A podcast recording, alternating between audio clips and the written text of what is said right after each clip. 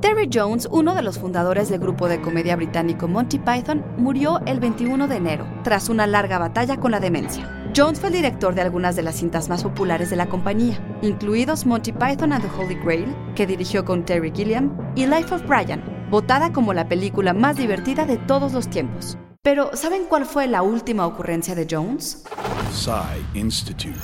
Masterpiece Your Life. Aclamado por sus colegas como el perfecto hombre del Renacimiento y por su entusiasmo sin fin, el actor, escritor, director, guionista e historiador galés a menudo salía travestido, a veces como una demacrada ama de casa o desnudo.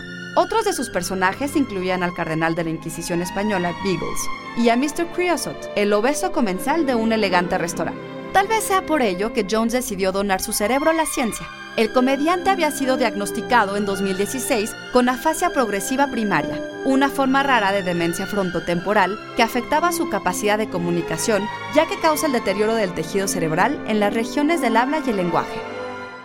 John se registró como donante después de platicarlo con su médico y su familia, y su cerebro fue entregado al Instituto de Neurología del University College de Londres. La donación y estudio de tejido cerebral es rara, pero ayuda a los médicos a realizar más investigaciones y avanzar así en la comprensión de esta forma relativamente rara de demencia. Así que, gracias por todas tus locuras, Terry Jones. Guión de Antonio Camarillo, con información de Daily Mail. Soy Ana Goyenechea y nos escuchamos en la próxima cápsula SAE.